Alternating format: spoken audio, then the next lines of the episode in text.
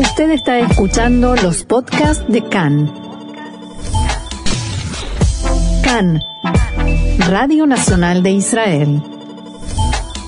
Hoy, martes 15 de febrero, 14 del mes de Adar Aleph, estos son nuestros titulares. Histórica visita del primer ministro Naftali Bennett a Bahrein con Irán como tema central. Siguen los enfrentamientos entre judíos y árabes en el barrio de Sheikh Jarrah en Jerusalén Este. Rusia asegura que retiró parte de sus tropas de la frontera con, con Ucrania al término de ejercicios.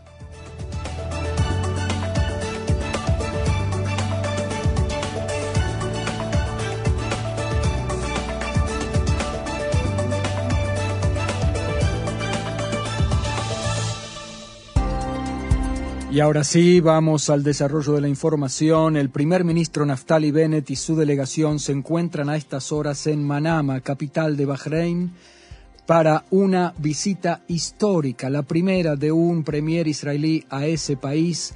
Eh, Bennett fue recibido por el presidente, el, príncipe heredero y jefe del gobierno de Bahrein, Salman bin Hamad al-Khalifa. También fue recibido por una guardia de honor y con los sonidos de la tikva, el himno israelí.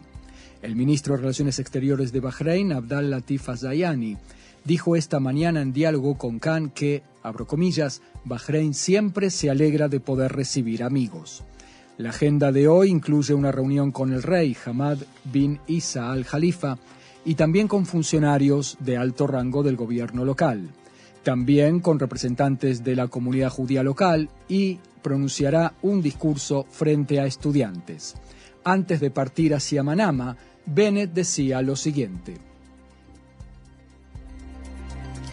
Voy a reunirme con el rey, con el príncipe heredero y mantendré una serie de reuniones cuyo objetivo es dar contenido y energía a la paz entre los dos países. Pienso que en esta época tan tormentosa es importante que justamente desde nuestra región salga un mensaje de cooperación, buena voluntad, de enfrentamiento a las amenazas en forma conjunta y de construcción de puentes hacia la paz.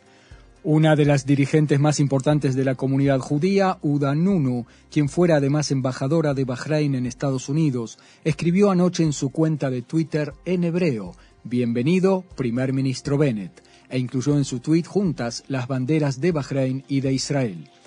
Estados Unidos se congratuló por la visita del premier Bennett al Golfo Pérsico. Abro comillas, es maravilloso ver la primera visita de un primer ministro israelí a Bahrein. Esta visita augura progreso, cooperación y un futuro mejor para los pueblos de la región. Mientras damos impulso a los acuerdos de Abraham, reza un tuit de la cuenta de la Secretaría de Estado norteamericana. Cambiamos de tema. La atención en Sheikh Jarrah, en Jerusalén Este. El ministro de Relaciones Exteriores, Yair Lapid, criticó duramente la decisión del diputado Itamar Ben-Gvir, del Partido Sionismo Religioso, de instalar su despacho parlamentario en la vía pública en el barrio y dijo que se trata de un provocador miserable, dicho esto entre comillas. En diálogo con Khan, dijo Lapid que Ben-Gvir no fue a ese barrio para defender a judíos, sino para encender el fuego y la violencia. Es un intento desesperado de un adicto por atraer la atención y de generar provocaciones que se cobrarán vidas. Morirán árabes, morirán judíos por culpa de la conducta de este sujeto, subrayó el ministro de Exteriores. El diputado Shlomo Kari del Likud dijo que se apersonó en Sheikh Jarrah para acompañar a los vecinos judíos de ese barrio. Según él, el despacho que abrió allí Ben Gvir se preocupó por las vidas de la, y la seguridad de los habitantes judíos, o sea, Ben Gvir se preocupó por las vidas de los habitantes judíos. El diputado Ben Gvir respondió a los dichos del ministro Lapid en diálogo con Khan y dijo que, abro comillas, es dudoso que el ministro sepa siquiera dónde está ubicada Shimon Atzadik, la tumba de Shimon Atzadik, que es un sitio sagrado para la ortodoxia judía ubicado en ese barrio. Mientras el primer ministro y los ministros de defensa y de eh, seguridad pública y de relaciones exteriores, decía Ben están tan ocupados en conformar al movimiento islámico, no es de extrañar que la sangre de judíos sea abandonada a su suerte Por eso instalé aquí este despacho parlamentario para que se haga, para hacer que la, que la policía comience a trabajar. Palabras de Ben Gvir. En tanto, la policía arrestó anoche a 10 sospechosos de atacar a agentes del orden, acusados de vandalismo y también de alterar el orden. Seis de los detenidos son judíos, sospechosos de haber incendiado automóviles de vecinos árabes. Durante los enfrentamientos en Sheikh Jarrah, un policía resultó herido en su cabeza y fue atendido en el lugar. Un joven judío fue atacado y resultó herido levemente en la cara. En tanto, y a raíz del temor de una nueva escalada con la franja de Gaza por los disturbios en Sheikh Jarrah, en Jerusalén, el intendente de Sderot, Alon Davidi, dijo que, abro comillas, el próximo operativo en Gaza está a la vuelta de la esquina y el gobierno debe efectuar un cambio de largo plazo. No quiero rodearme de paredes blindadas, quiero vivir, enfatizó el intendente de Sderot en diálogo con Khan. Cambiamos de tema y de continente, vamos a la crisis entre Rusia y Ucrania. Una parte de las fuerzas rusas apostadas en el límite entre los dos países regresaron a sus bases. Así lo informó el Ministerio de Defensa ruso. La agencia de noticias rusa Interfax informó que Mientras continúan grandes maniobras de entrenamiento militar en todo el país, varias unidades del ejército en los distritos sur y oeste completaron sus ejercicios y regresan a sus bases. La ministra de Relaciones Exteriores de Gran Bretaña, Liz Truss, dijo al respecto que todavía no conozco los detalles. Rusia sostiene que no tiene intenciones de invadir Ucrania, pero deberemos ver una retirada completa de su ejército de la zona fronteriza para creer que esto es así. Estados Unidos llamó a sus ciudadanos en Bielorrusia a abandonar inmediatamente ese país debido a la concentración de tropas rusas allí junto a la frontera con Ucrania. Según informó anoche la cadena norteamericana CBS, imágenes de satélite indican que varias unidades del ejército ruso se movilizaron de sus puntos de concentración hacia posiciones de ataque. Fuentes en Washington señalaron que los rusos trasladaron también baterías de artillería y lanzaderas de cohetes de largo alcance. El diario británico Times, por su parte, informó más temprano que cerca del 60% de las fuerzas terrestres del ejército ruso están desplegadas en la zona de la frontera con Ucrania. En tanto, medios locales en Israel revelaron que Israel frenó últimamente la venta de baterías del sistema antimisiles Cúpula de Hierro a Ucrania para no comprometer las relaciones con Moscú. En efecto, en medio de los esfuerzos por mantener la neutralidad entre Estados Unidos y Ucrania por un lado y Rusia por el otro, Israel se halló durante el último año en una situación compleja en torno al pedido de Ucrania a Estados Unidos de equiparse con el Cúpula de Hierro. Dicho equipamiento podría colocar a Israel en una situación de crisis frente a Rusia, precisamente en estos días, antes de una invasión rusa a Ucrania, según las estimaciones de Occidente. Israel ha debido tomar una serie de medidas para evitar un choque con Estados Unidos y con los ucranianos y logró retirar el tema del orden del día. Factores en Ucrania expresaron su decepción por la actitud israelí.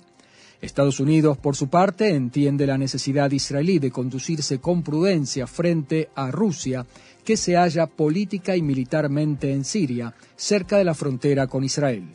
Por eso, fuentes en Jerusalén indicaron que Estados Unidos se comportó con, entre comillas, sensibilidad y responsabilidad en el tema del cúpula de hierro a Ucrania. Todavía en el tema de Ucrania vuelven los, eh, los israelíes que vuelen de Ucrania a Israel en los vuelos de emergencia no deberán efectuar una prueba de coronavirus antes del despegue, sujeto a una declaración jurada de salud. Así lo decidió la Comisión de Casos Especiales Interministerial Conjunta entre los Ministerios de Relaciones Exteriores, Salud y, y el Registro Poblacional. A su aterrizaje en Israel, los pasajeros se someterán a una prueba de PCR en el aeropuerto Ben Gurion. Volvemos a cambiar de asunto. La ministra de Energía de Israel, Karine El Arar, recibió ayer un gesto inédito por parte del presidente egipcio Abdel Fattah al-Sisi en la apertura de la quinta conferencia regional de energía que tiene lugar en el Cairo. Es la primera vez que un miembro del gobierno israelí participa en esta conferencia que se realiza desde hace cinco años. En la ceremonia, el mandatario egipcio ingresó a la sala en medio de los aplausos de los presentes, cruzó todo el enorme salón y saludó en especial a la ministra El Arar, sentada en la primera fila, y compartió con ella un breve diálogo. Tanto la ministra del Arar como otros funcionarios del gobierno expresaron su emoción y agradecimiento por el significativo gesto. El primer ministro Naftali Bennett escribió en su cuenta de Twitter, Presidente Assisi, usted nos ha emocionado a todos. La conferencia en la que participa el Arar reúne a todos los países de Medio Oriente y el norte de África y es considerada de una importancia capital en el área de la energía en la región. En su alocución en la conferencia, la ministra El Arar dijo, la industria energética israelí es un puente para la creación de vínculos con países de la región. Estoy feliz por la oportunidad de representar al Estado de Israel en este foro importante y diverso en la esperanza de que constituya un paso en el camino hacia la ampliación del Círculo de la Paz. Y si seguimos hablando de relaciones bilaterales con los países de, la región. Y de posibilidades de paz. Tal cual, vamos a Israel y Turquía. El principal asesor del presidente Erdogan y el viceministro de Relaciones Exteriores de Turquía llegarán mañana a Israel para una visita de dos días. Estos representantes del gobierno turco se reunirán con funcionarios israelíes de alto rango, entre ellos el director general del Ministerio de Relaciones Exteriores, Alon Ushpiz también mantendrán un encuentro con el presidente de la autoridad palestina, Mahmoud Abbas, en Ramallah. En cuanto a los informes sobre una reunión entre el presidente de Israel, Itzhak Herzog, y el presidente turco, Erdogan, los medios turcos informan que Herzog llegará a Ankara el 9 de marzo. En Israel no hubo ningún comentario oficial sobre estos informes. Seguimos adelante, hay más información venta gigante de una empresa de alta tecnología israelí. La empresa multinacional Intel ha adquirido la compañía israelí de microchips Tower Semiconductor por el valor de 5.400 millones de dólares. Eso es Trata de imaginarlos no puedo. No, no, no sé, no sé ni cómo son. En los últimos días se había hablado de tratativas entre Intel y otra empresa, Global Foundries, una fábrica de microchips competidora de Tower, Tower Semiconductor, y la compra fue finalmente anulada luego de que el principal accionista, que reside en Abu Dhabi, decidiera cotizar en el mercado bursátil de modo independiente. La venta a Intel de Tower Semiconductor es una de las cinco transacciones más grandes de empresa, de empresas de toda la historia de la alta tecnología israelí. El gabinete socioeconómico se reunió hoy por primera vez desde que asumió el nuevo gobierno hace unos ocho meses. En la apertura de la reunión dijo el ministro de Finanzas, a Víctor Lieberman, que se trataría la incorporación de los hombres ultraortodoxos al mercado de trabajo. Nuestro programa empezará por dar estímulos positivos. Queremos reducir la cantidad de horas obligatorias de estudio en la yeshiva o el kollel, las casas de estudios religiosos, sin afectar la beca que los estudiantes reciben. Por 20 horas recibirán como por 40 horas lo cual les permitirá salir a trabajar, dijo a Víctor Lieberman. El ministro de Finanzas agregó que los directivos de la organización OSD, que engloba a los países desarrollados, con los cuales dialogó esta semana, encomiaron los resultados obtenidos por la economía israelí, pero subrayaron la necesidad de incorporar al mercado laboral a las poblaciones que aún no se han sumado a ello.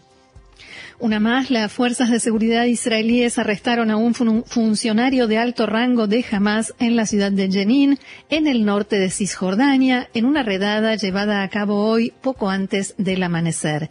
El ejército israelí informó que se trata de Abdul Jabbar Yarar, quien fue detenido y medios palestinos reportaron que fue arrestado después de que efectivos israelíes allanaron su vivienda. Según estos medios palestinos, la redada para arrestar a Yarar fue realizada por efectivos israelíes, algunos de ellos de civil y disfrazados. Este detalle no fue confirmado por Tzal. Desde el ejército israelí sí confirmaron el arresto, pero no hicieron comentarios sobre la redada.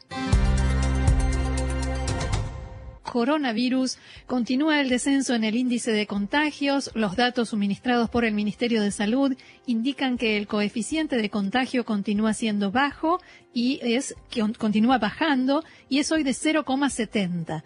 El porcentaje de pruebas positivas es del 18% y en los hospitales en todo el país se encuentran internados 967 enfermos en estado grave. En el plano interno, el ministro de Salud, Nitzan Orovitz, envió una circular en la que prohíbe a profesionales en Israel brindar, entre comillas, tratamiento de homosexuales para que se conviertan en heterosexuales. La circular detalla los riesgos a la salud mental que conllevan tales terapias y prohíbe a todo profesional ofrecerlas, publicitarlas y proveerlas. Los que suministren estos tratamientos serán sancionados, incluyendo procedimientos disciplinarios severos y la revocación de sus licencias. Aunque el Ministerio haya advertido por años contra estos tratamientos, nunca había sido emitida una prohibición formal de la práctica hasta ahora. Los psicólogos en Israel pueden ahora ser castigados con ofensas disciplinarias por ofrecer a homosexuales tratamientos de conversión a heterosexuales. Como lo dijo el ministro de Salud, Nitzan Orovitz, se trata de una victoria en la lucha por la tolerancia y la igualdad, pero a mi modo de ver es más básico y más crítico, debido a que es también la lucha por la vida en sí. Esto realmente salvará vidas. El ministro agregó que esta terapia es un abuso cruel de la juventud en riesgo. Esta práctica es un asesinato, dijo, de la psique y a veces también del cuerpo. Es nuestro deber actuar contra aquellos que intervienen y ponen en peligro vidas humanas. Es lo que estamos tratando de hacer hoy.